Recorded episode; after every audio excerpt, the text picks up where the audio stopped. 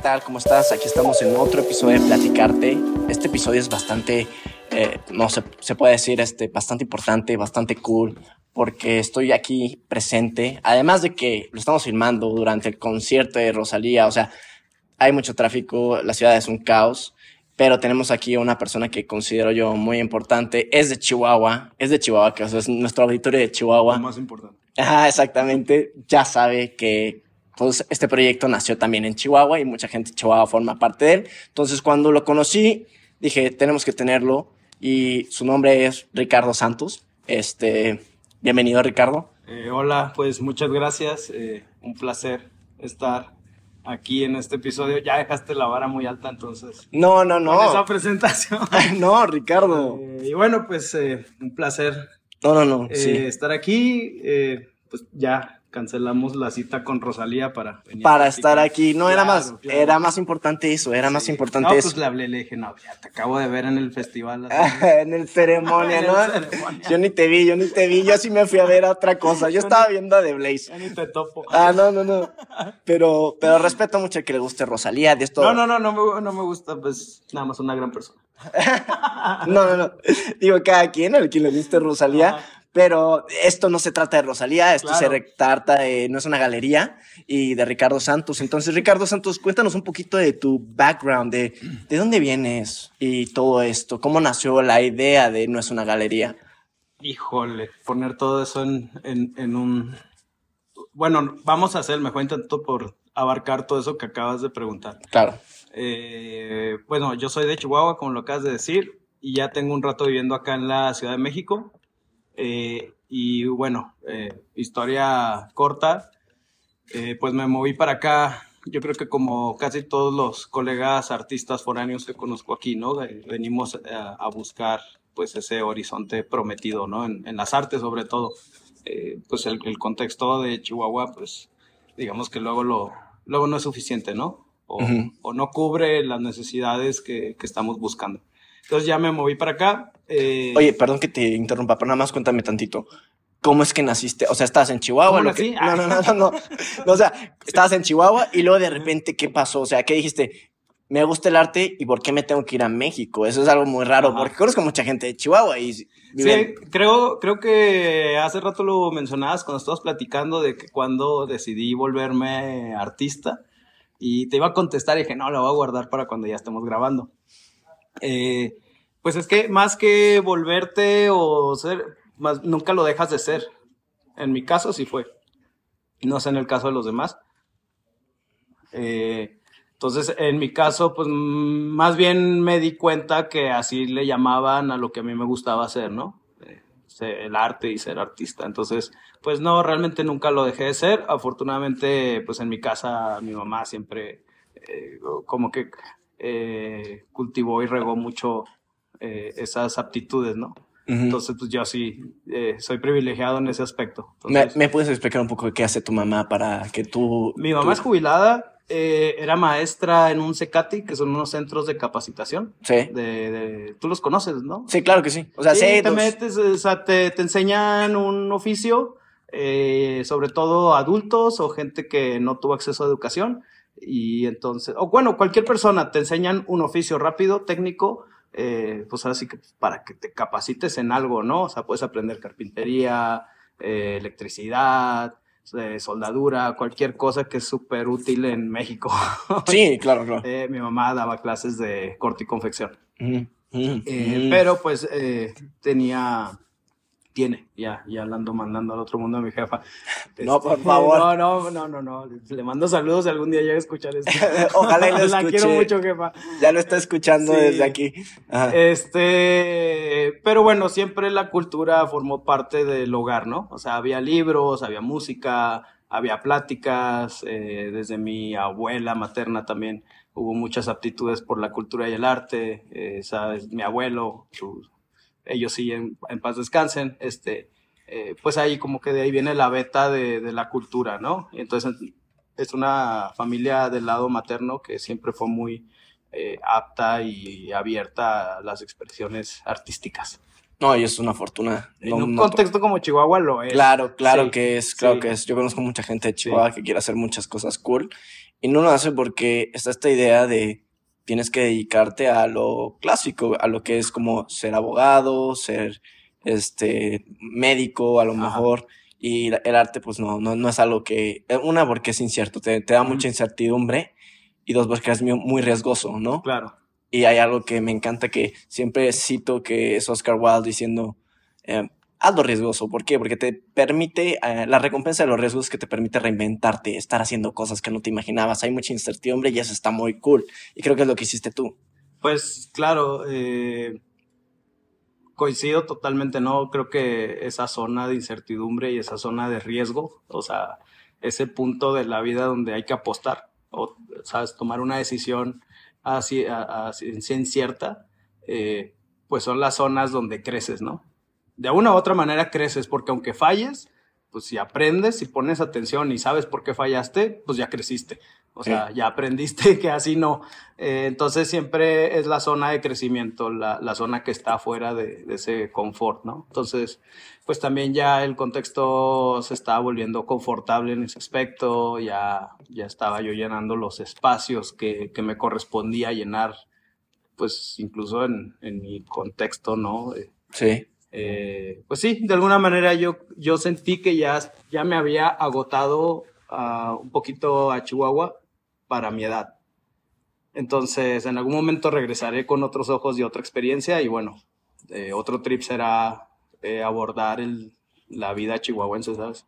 Sí. Y es, y es algo muy, muy cañón, ¿no? Porque Chihuahua, digo, todo el mundo aquí amamos Chihuahua. Yo amo Chihuahua, tengo mis Es, mejores es un amigos. de Chihuahua. amor-odio, para mí es una relación de amor-odio, porque de ahí vienen mis, mi- la- bueno, gran parte de mis buenos y malos recuerdos de mi vida. Ya, ya, ya. Entonces, ahí está arraigado todo, ¿no? Fíjate que sí, sí, sí. Eh, Pero, pero bueno, tampoco es una manda tener que quedarte ahí. Mm. Tienes, tienes pies, te puedes mover. te puedes Este, ir a otra parte y ser un poco más, como sentir, salir un poco de tu zona de confort. Odio esa Ajá. palabra porque es muy trillada, luego muy, en muchos podcasts dicen sal de tu zona de confort. No, pero se trata más como de experimentar, Pues no es lo que entiendo. Yo diría que, o sea, ese consejo de salte de tu zona de confort, pues solo úsalo si es lo que andas buscando, ¿no? Porque hay gente que sí le gusta estar en el confort y es totalmente Válido. eh, válido y aceptado. Este, nosotros que decidimos tomar ciertos caminos y riesgos, bueno, pues sí, sabes, sí, salte, porque si no, pues ahí te vas a quedar y, y la creatividad se, se, se, se nutre precisamente de nuevas experiencias, se nutre de más, de- Claro. del más de todo. Y el arrepentimiento después es peor, ¿no? O sea, Sí, sí, ¿te sí. arrepientes de algo ahorita, eh, Ricardo? Obviamente no. O sea, eso creo. No, no, fíjate. Con respecto a tu decisión. No, no, en lo absoluto, en lo absoluto. Eh, y creo que fue la mejor decisión que pude tomar dadas las condiciones del momento, ¿no? Y entonces, eh, yo, bueno, yo lo, yo lo relaciono mucho porque desde que me salí de Chihuahua, no he vuelto, no he vuelto a sufrir aburrimiento, lo curé de mi vida. Sí. Sí, en Chihuahua llegaban momentos en que me sentía un poco aburrido. ¿Y sentías que no formabas parte de eh, ese colectivo o No, algo pues así? sí, sí, sí formaba parte, este, aportaba él. eh, los últimos dos años que viví en Chihuahua di clases en la universidad de artes, entonces sentía pues que estaba haciendo mi aporte, ¿no? Al, al- por lo menos... a la eh, sociedad chihuahuense? Pues a los, a los colegas artistas que querían aprender algo, ¿no? Técnico y que quizás yo lo tenía y se los podía compartir eh, a los alumnos. Entonces, ese, ese, es mi, ese era mi campo. De alguna manera, creo que eso influyó mucho en, la, en lo actual, en, el, en la visión incluso de no es una galería, ¿no? Eh, en mi familia, pues son, casi todos son maestros. O sea, mi mamá daba clases, mi hermano mayor da clases, este, el otro hermano también da clases, ¿no? Como que la docencia ha estado presente, ¿no? En, en la familia. Y, y luego yo, yo entré a la universidad a dar clases. Estaba padre, está padre esta, esta parte de, de preservar el conocimiento, ¿no? De mantener algo activo, eh, de, de, abrirle, por ejemplo, pues sí, el panorama a las personas y ver que quizás tú tienes eh, una llave, ¿no? Un tip que le deshierve poquito el camino. No se lo deshiervas todo porque pues no puedes, o sea, requerirías que fuera tu eh, que tú fueras un, un, tutor de tiempo completo, ¿no? Claro, decía un... Que ya fuera un pupilo. Exactamente, y decía un, un filósofo, Alan de Borom, dice, es una de las, eh, enseñar es una de las labores más loables y empáticas de todas, porque la, o sea, ahora sí que el resultado que tienes al respecto de ellas no es nada, es simplemente el querer, el querer que la gente crezca o aprenda algo, ¿no? Y... Pues son shortcuts también, ¿no? Ajá, exactamente. Es, es, compartir atajos con otras personas, atajos de conocimiento, porque la curva, la curva de aprendizaje, pues siempre es más larga cuando estás tú solo. Sí, eh, yo yo respeto y admiro a los colegas autodidactas, que son la gran mayoría de, mis, de mi círculo, eh, porque la neta, pues también ser, o sea, se tardan quizás más en, en obtener ciertas cosas, pero también obtienen otras, ¿no? Mm. Eh, bueno, pero yo, yo hablo desde mi academic, academicismo formacional. Sí, sí, sí. Este, obviamente no. algún, algún, en algún punto eh, algún punto no estaré yo cubriendo del espectro. Pero bueno, eh, yo solo hablo desde mi punto. Y, entonces, pues sí, me dedicaba a dar clases y luego ya yo me puse como meta dos años y justo a los dos años, eh, si yo no renunciaba, yo tenía que conseguir otra cosa en mi cabeza, ¿sabes? Era como, o sea, dos años de clases está chido en lo que junto dinero, en lo que eh, pues sí, este, estoy haciendo algo, porque como que venta de arte no hay mucho en Chihuahua, ¿sabes? Sí, sí, definitivamente. o sea, no hay mercado. La neta, no hay un mercado del que tú puedas decir, eh, voy a vivir de vender mi obra. Eh, pues no, no, no, existe. La gente que compra obra en Chihuahua, digamos el, el coleccionismo, pues esos que coleccionan vienen, vienen acá. Exactamente. vienen y lo compran acá. Entonces, eh, bueno, pues eran muchos factores, ¿sabes? Ciudad chiquita, un millón de habitantes, conservadora, eh, sin mucha diversidad, eh, pues incluso, no hay diversidad. Pues, no hay diversidad, no, yo, o sea, no hay de, Chihuahua hay chihuahuenses, ¿no? sí, sí, sí. Y fíjate que se ha abierto un poco, o sea, obviamente el panorama ya no es el mismo, creo que cuando tú vivías y tampoco voy a decir que sea la ciudad más liberal de todas, pero... Ni la más diversa. Ni la más diversa tampoco, ¿no? Es como de que en Chihuahua eh, solo existe el chihuahuense y es raro ver a algún extranjero o algo así, ¿no? no y esto no es crítica, yo amo a Chihuahua. No, es un fact, lo pueden ah, buscar, ¿no? son números, datos duros, tú no eres de Chihuahua, este, son datos duros de lo que es vivir fuera del centro de la CDMX, para los que nunca han vivido en la claro. CDMX. No, no, ahora, a ver, cuéntanos un poco cómo, eh, Ricardo Santos, eh, cómo es que tienes este proyecto de No es una galería. Igual y después del podcast vamos a subir algunas fotos. Estamos aquí grabando desde No es una galería. Está, es un lugar muy bonito, muy artístico, muy, eh, se siente muy, le, comentaba a Ricardo la otra vez, se siente muy íntimo, se siente muy íntimo. Entonces, platícanos cómo nació este proyecto. No es una galería y cuál es la meta y el objetivo de No es una galería. Pues mira, eh, no es una galería, nace después de un, par, bueno, un par de años, de varios años, después de haber llegado a la Ciudad de México. Eh, yo llegué a la Ciudad de México trabajando en el taller de otro artista, entonces ese tiempo a mí me permitió eh, pues empaparme de las dinámicas, conocer a la gente indicada, ¿sabes? Este, eso es muy importante, que también entres te das cuenta que ya la cuestión de mercado, no me voy a meter con la cuestión artística, sino ya la cuestión de lo que es vivir del arte, ese lado técnico, mercadológico, lo que quieras, ¿no? Necesitas hacer la transacción a final de cuentas para obtener un beneficio de tu trabajo. Eh, pues son conexiones, ¿no? Creo que en cualquier área lo clave son conocer a las personas. Y bueno, eso me ayudó mucho pero también tuve experiencias no muy chidas, entonces de, de pues yo también traía este trip de, pues en Chihuas, tú sabes, es como, pues una ciudad chiquita y lo que sea, pero al final de cuentas, pues, la banda no es tan mañosa. Podría sí, yo decirlo, sí, sí, sí, definitivamente. No, no voy a decir que no hay, claro que hay, pero no los hay en la misma cantidad que aquí y aparte aquí te los topas con maestría y doctorado en Claro, claro. ¿Sabes? O sea, entonces eso para mí fue un shock cultural. Encontrarme con, con personas que de repente, pues sí, cobijados o en su propia filosofía de lo que es hacer business, eh, pues digamos que te, te topas muchas prácticas que no son éticas, ¿no? O morales, no morales. Morales, sí, pero la moral yo la, la verdad siempre la dejo un poquito eh, de lado porque la moral se mueve de acuerdo a lo que cada quien. Yo diría, o sea, la ética es como lo que es para mí es como lo bueno o lo malo en esencia, ¿no? Ah, ya estamos hablando de algo de filosofía. No, es cierto, pero lo que realmente te voy a decir es que tienes toda la razón. Yo en lo específico con contorno, perdona que me meta mi, mi cosa, pero quiero que también ayuda. Date publicidad. No, no, creo que ayuda mucho con, a, a, a, apoyar tu punto. Este, hemos tratado de hacer un evento y te das cuenta de gente que quiere hacer, como dices, business, ¿no?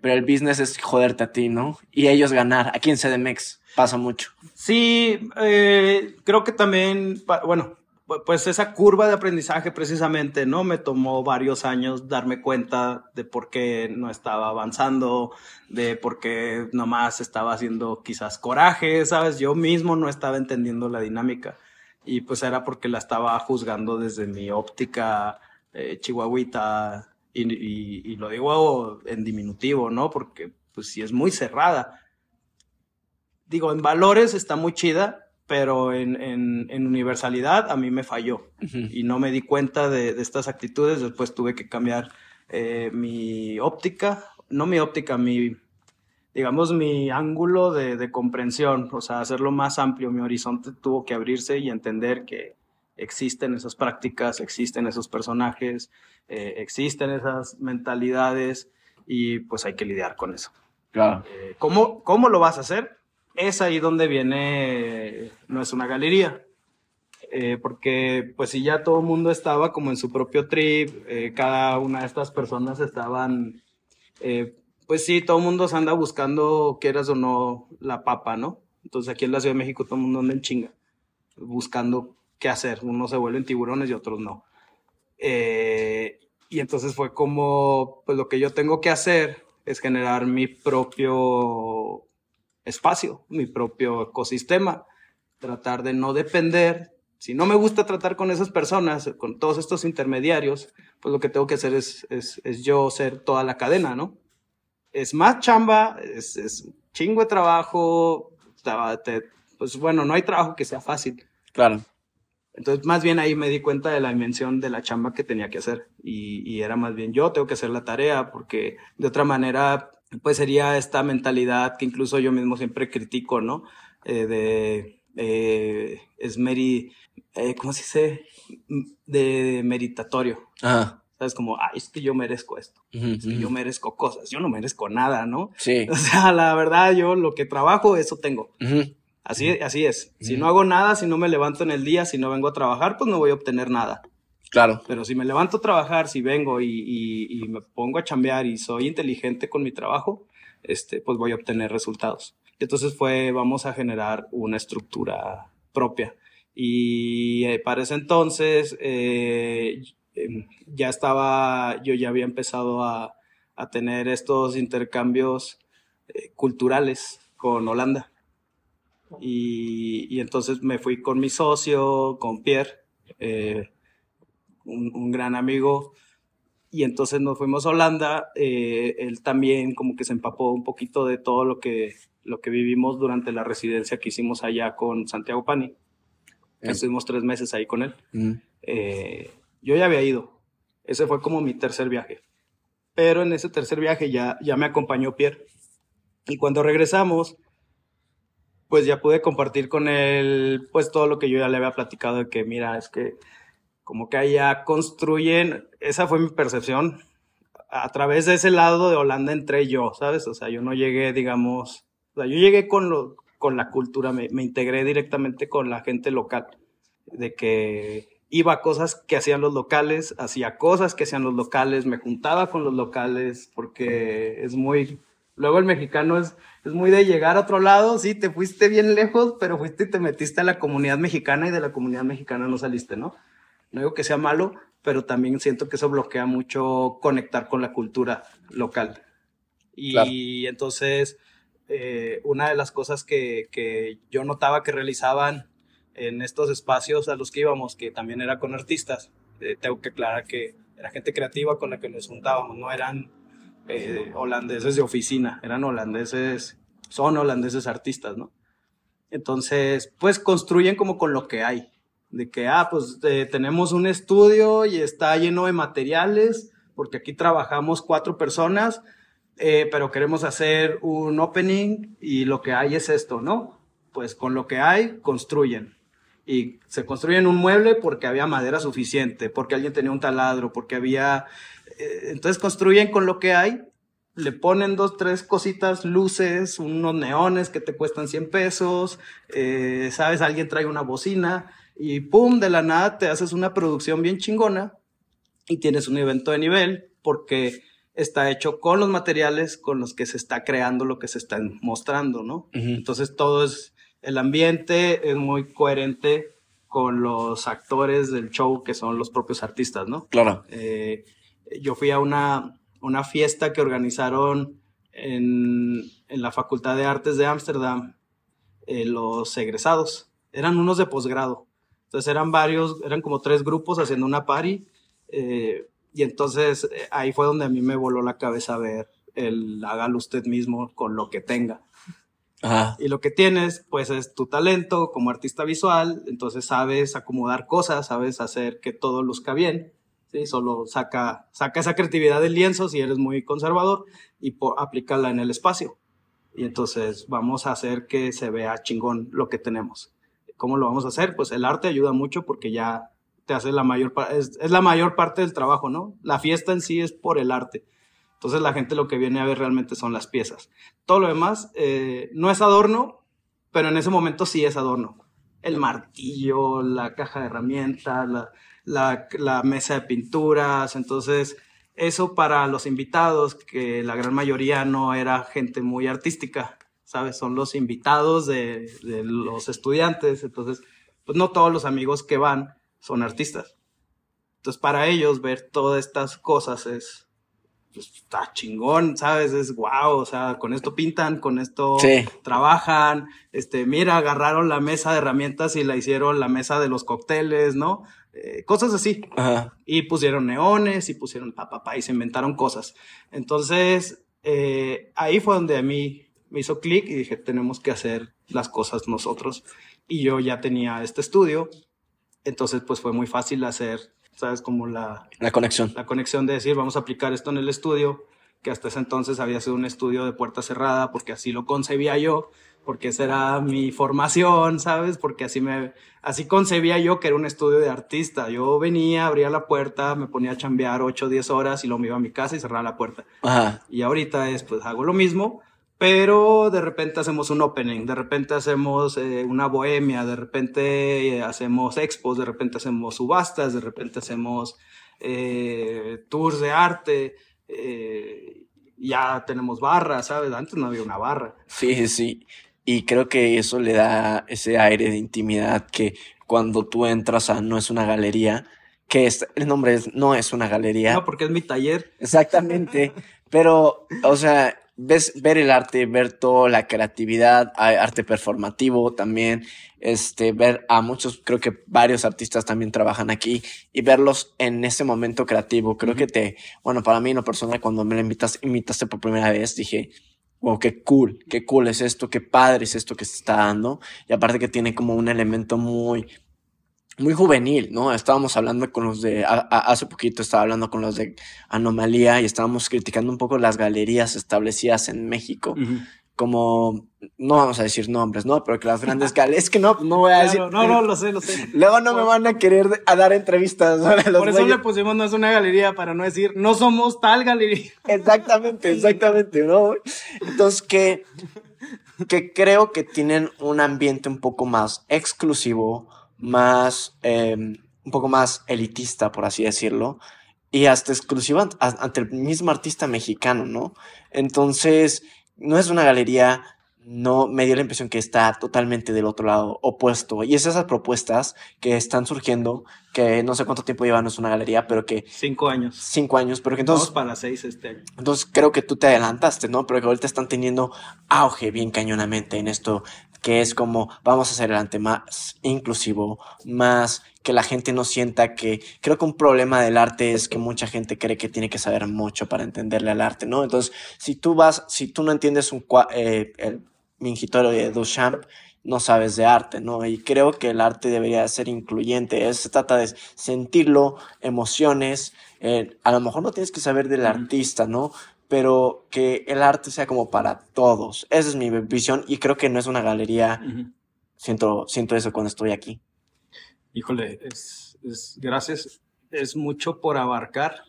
Ah, pues mira, la verdad es que no es una galería, creo que fue el nombre más, o sea, sincero y, simple que le pudimos poner, ¿no? Porque pues, no ahorita te lo dije, no es una galería, es, es, es un...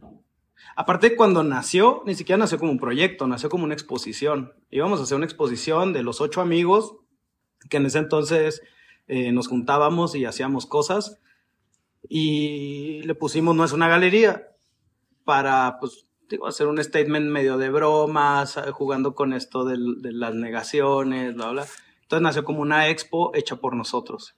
Eh, y luego de ese proyecto, pues surgieron más situaciones, más oportunidades. Eh, nos fue muy bien en esa ocasión, o sea, la expo fue un rotundo éxito, ¿no? O sea, vino un montón de gente, vendimos un chingo, vendimos más de la mitad de la exposición y estamos hablando de la obra de ocho artistas, ¿no? Entonces, eh, pues fue como, ah, pues vamos a hacer más. sí. Si, ya funcionó, vamos a hacer otra, claro. y otra, y otra, y entonces poco a poco fue tomando forma, eh, ya de proyecto, ya de plataforma, ya no nada más de un, un, montón de artistas que se juntaron a hacer una expo por su cuenta y a montar la expo ellos mismos, ¿no? Entonces empezó a tomar forma ya, yo ya me sentaba a platicar con, con Pierre, diseñábamos un poquito la filosofía. Hoy en día el discurso que, que, yo te digo del proyecto, pues es un discurso que se ha ido conformando y se conforma todos los días desde hace seis años, ¿no?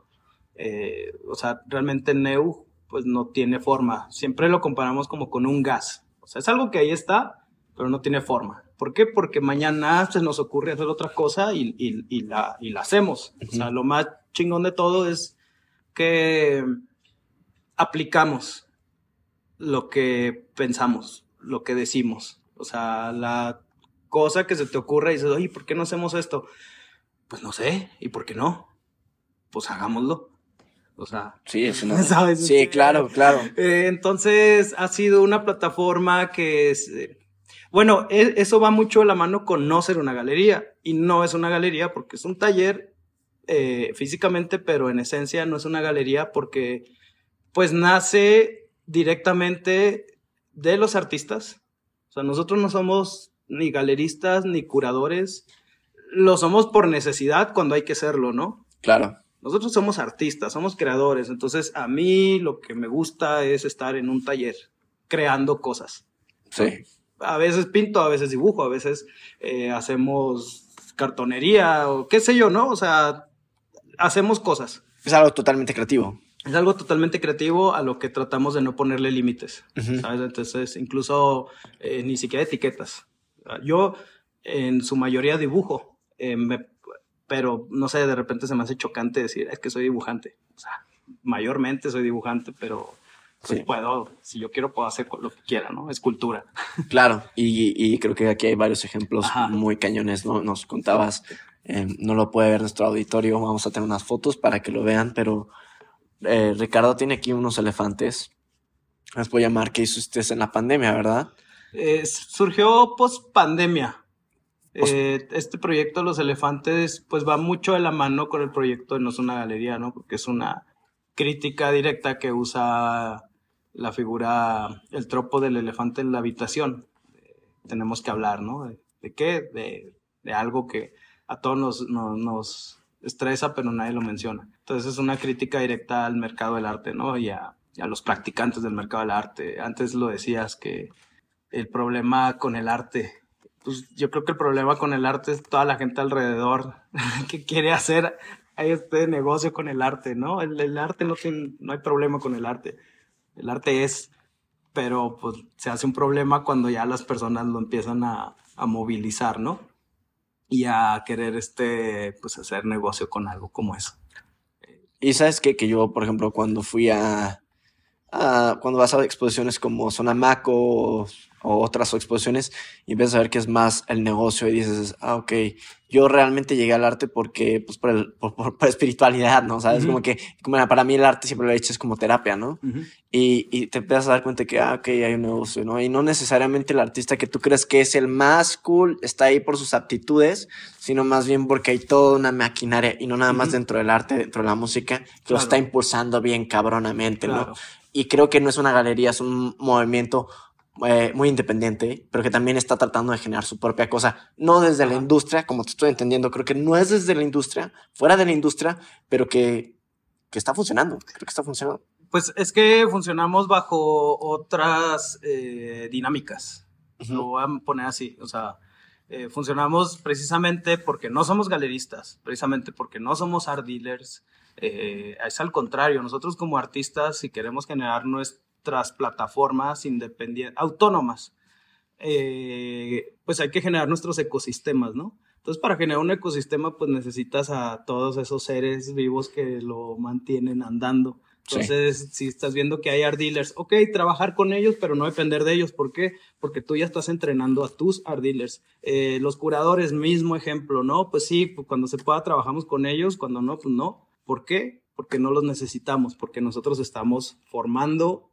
nuestros curadores, porque nosotros estamos formando a, a, a, a nuestro, a nuestro, a nuestro no, no, suena muy peyorativo como me lo estoy imaginando.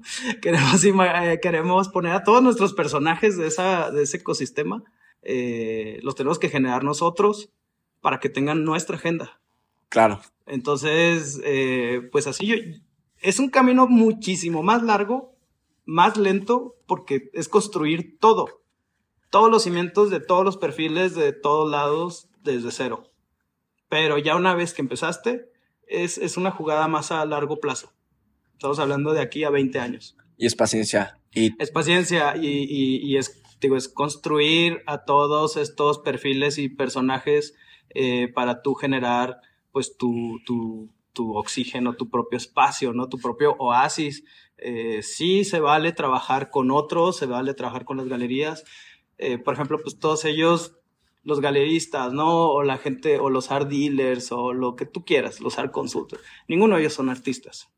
Es gente que le gusta el arte, es gente que, que, que, que es muy creativa quizás en la teoría, eh, pero es que el arte, o sea, yo sí... No, es muy distinto. Hago una diferencia yo entre la gente que es creadora y la gente que es apreciadora de la creación. Digo, hay, eso es lo que pienso yo, hay gente que es crítica ya del, del arte, ¿no? O sea, no que... Y puede saber mucho. Y sabe mucho del arte, pero yo, por ejemplo, no, o sea, yo veo el arte como desde una perspectiva de espectador, ¿sabes? -huh.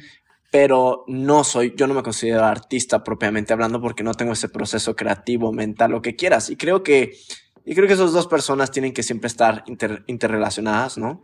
Pero como tú dices, no es lo mismo eh, ser un art dealer, eh, no es lo mismo ser un curador, que estaban viendo el negocio, porque recuerdo que hablaba con John David Malat eh, de galería, de su galería de que con el mismo nombre, este, de Londres, que decía, no, no, no, es que esto es un negocio. A claro, ver, para esto, ellos es un negocio. Ajá, es como, esto es un negocio. A ver, sí está hermoso el arte y toca bien bonito el alma, pero esto es negocio y se terminó, ¿no? Entonces, este, creo que sí entiendo lo, la, la, la dinámica que, que propones de aquí de esto no es una galería y esto que estás hablando de pues, ser un creador y luego no ser un creador, ¿no? Entonces, ah.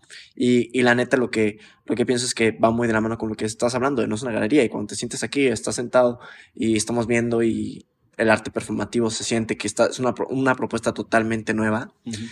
y ojalá, yo deseo mucho, la neta, que, que siga creciendo y creo que tú tocabas un tema muy importante que es el tiempo, la paciencia, ¿no? Y creo que en el podcast pasado decíamos, Roma no se construye en un día y creo que este proyecto tiene cinco años ya, tiene un muy buen estado, no sabemos a cuánto va a llegar en 20 años, ya cuánta gente va a impactar y creo que es lo más cool. ¿Quieres agregar algo más, Ricardo? Pues eh, creo que lo que buscamos, precisamente eso se busca, ¿no? Con un ecosistema. Ahí es donde nosotros hacemos el twist de, de del perfil que hace negocio. Eh, no niego que les guste, no niego que tengan una pasión por el arte y aprendan de arte, o sea, eso nunca lo pongo en cuestionamiento, pero en, la práctica capitalista, pues son mercaderes, ¿no? Nosotros no somos mercaderes, somos artistas que tuvimos que, al contrario, venir de esta romantización, nosotros de que eh, lo que tú puedas sentir al ver una pieza, ¿no? Lo que te pueda llegar a tocar en fibras, en emociones. Pues eso, digamos que el artista lo, lo, lo, sufre todos los días, ¿no? Lo experimenta todos los días. Entonces nosotros venimos del mundo este romántico y nos tuvimos que volver mercaderes, tuvimos que aprender lo que hacen. O sea, yo sí lo veo como, pues sí, me preparé toda mi vida para ser artista, pero nunca nadie me preparó para hacer negocio con mi trabajo, ¿no? Claro. Y pienso que otra cosa que te iba a preguntar y se me había olvidado, muchas de las piezas que tienes aquí, hay unas que siento que tienen como un background muy político, ¿no? Eh, por ejemplo, tienes una pieza aquí con eh, este personaje muy icónico de, de México que falleció, eh, se me olvidó cómo se llama el nombre de este chavito que salía en los videos de... ¿Qué tienes aquí? Una pieza. Ah, el pirata. El, de el pirata, Culiacán. el pirata de Culiacán, ¿no? Ajá. Entonces creo que, bueno, yo percibo que hasta cierto punto tu arte sí llega hasta, sí hay una crítica política y en contorno casi no nos metemos en política, pero creo que me gustaría saber, y ya como última pregunta, eh, como última pregunta, como, eh, hay, ¿crees que hay un background político sobre algunas piezas de arte que haces? O sea, sí, totalmente. O sea, no todas. Creo que mi trabajo pues es tan diverso como mis intereses. O sea, me interesa la política, pero no siempre hablo de política. Claro, Me interesa las cuestiones filosóficas, pero no todo el tiempo hablo de filosofía o soy filosófico, ¿sabes? Este, eh, entonces de repente traigo algo atorado, ¿sabes? Es de que, chale, este, me- esto me caga, lo tengo que sacar. Y como lo hago, pues no, pues aquí somatizo, ¿no? Eh, entonces a veces, a veces me siento como todas las personas, ¿no? A veces te sientes feliz, extasiado, a veces no te sientes tan feliz ni extasiado, te sientes más bien como deprimido, lo que sea. melancólico, sí. Melancólico, triste, se vale, o sea, te digo, yo me curé de aburrimiento, pero de todas las demás emociones las he tenido al máximo, ¿no?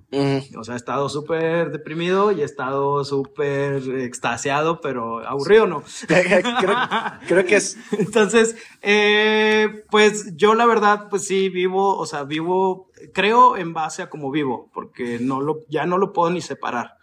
No hay un Ricardo artista. eh, yo sé que muchos perfiles, y, y eso me pasa mucho en Holanda, yo lo veía bastante, ¿no? Eh, separaban mucho la vida personal y privada de la vida del de, de- de creación, de su taller. sí, Eh, pero digamos más bien de su creación, ¿no? De, de su ser artístico. claro. Y yo lo escuché justamente de un, galerista, ¿no? Lo, lo- le puso palabras a, a algo que yo siempre sentía, que decía, es que ustedes no checan salida, son artistas 24/7. Yo ahorita a las 6 de la tarde cierro el changarro, pum, me olvido de la galería y me voy a echar una chela, veo algo en la tele, salgo a caminar, o sea, y, me voy a mi vida, ¿no? Y mañana otra vez a las, a las 10 de la mañana soy galerista y hablar de arte durante 8 o 10 horas. Eh, y ustedes no. O sea, siempre, siempre, siempre, siempre está el chip porque no lo, no lo, no eres, no te dis- disasocias, Disocias, disocias. disocias de, de, de ese ser creativo, ¿no? Entonces lo vives porque eso eres tú.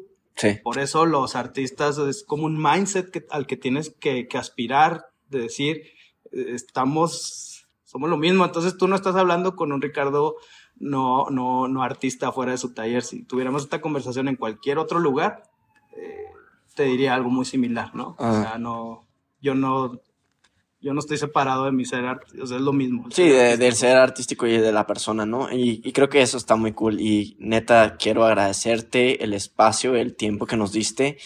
Es- ojalá y tuviéramos más tiempo para hablar de esto. Creo que nos llevaríamos como tres horas, como tú dijiste, Ricardo. Te dije que y- y se quedó un chingo en el, en el, ¿cómo se dice? ¿Mande? En el tintero. Sí, sí, sí. Eh, bueno, me gustaría solo agregar una cosa respecto Ah, al sí. proyecto que ahorita acabo de, o sea, te lo iba a decir hace rato, eh, pero creo que es importante decirlo. El modelo que nosotros proponemos, o sea, es un modelo, es, no es la pirámide jerárquica, eh, digamos, que se usa en cualquier otro negocio. Eh, el modelo es más un modelo horizontal, como, un, como una red de nodos y de rizomas.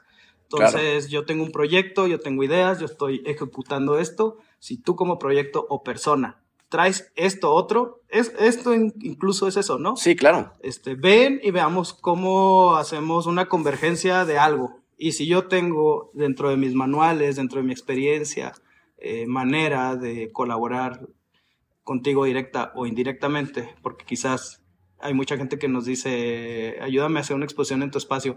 ¿Qué crees? El espacio está ocupado, pero te puedo ayudar a conseguir otro espacio. Claro. O ¿qué crees? Yo no puedo hacer esto, pero tengo el contacto para que lo desarrolles, ¿no? Entonces ese es nuestro modelo, mm, porque mi negocio es vender eh, mi trabajo, más no vender a mis amigos. Entonces, por eso no cobramos eh, las comisiones que cobra una galería. Claro. Eh, y todos los proyectos se desarrollan independientemente en cuanto a comisiones y porcentajes para que todos ganen, pero no es lo mismo una expo que el formato de una subasta, que el formato de una venta directa, ¿sabes? De cosas así. Entonces todo se, se, adapta según eh, lo que esté sucediendo en ese momento. Y eso nos permite, pues, la verdad, hacer que sean los artistas los que más ganen con su trabajo.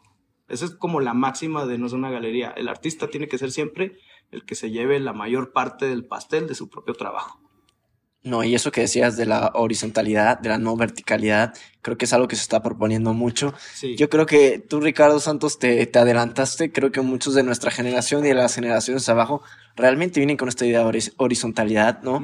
Entonces, creo que eso, eso le va a ayudar mucho a la, a la galería. Y como dices, incluso la, la, idea del podcast, yo creo que es totalmente congruente que estemos aquí platicando, eh, porque pues es un proyecto que, que simplemente tenía que estar en, en contorno y me da mucho gusto este, platicar contigo y haber tenido esta charla. Entonces, tenemos que tenemos que terminarla porque lamentablemente el tiempo que no nos da lo que quisiéramos, a lo mejor hasta hacemos una segunda parte para que ah. podamos hablar más, pero es un gusto, gracias por tenerte aquí, neta, gracias por invitarnos a este espacio, te mando saludos un abrazo. Gracias. Y bueno, no te mando saludos, te tengo aquí presente. sí, aquí está, recibidos. Sí, güey. te mando, no, te mando las y mejores. ahorita nos damos un abrazo. sí, güey. Oye, te mando, te mando las mejores vibras y ojalá que este proyecto siga creciendo y pues hasta luego. Gracias por escucharnos a todos. Gracias. Gracias a ustedes por, por el foro. No, a ti. Gracias. Hasta luego. Hasta luego.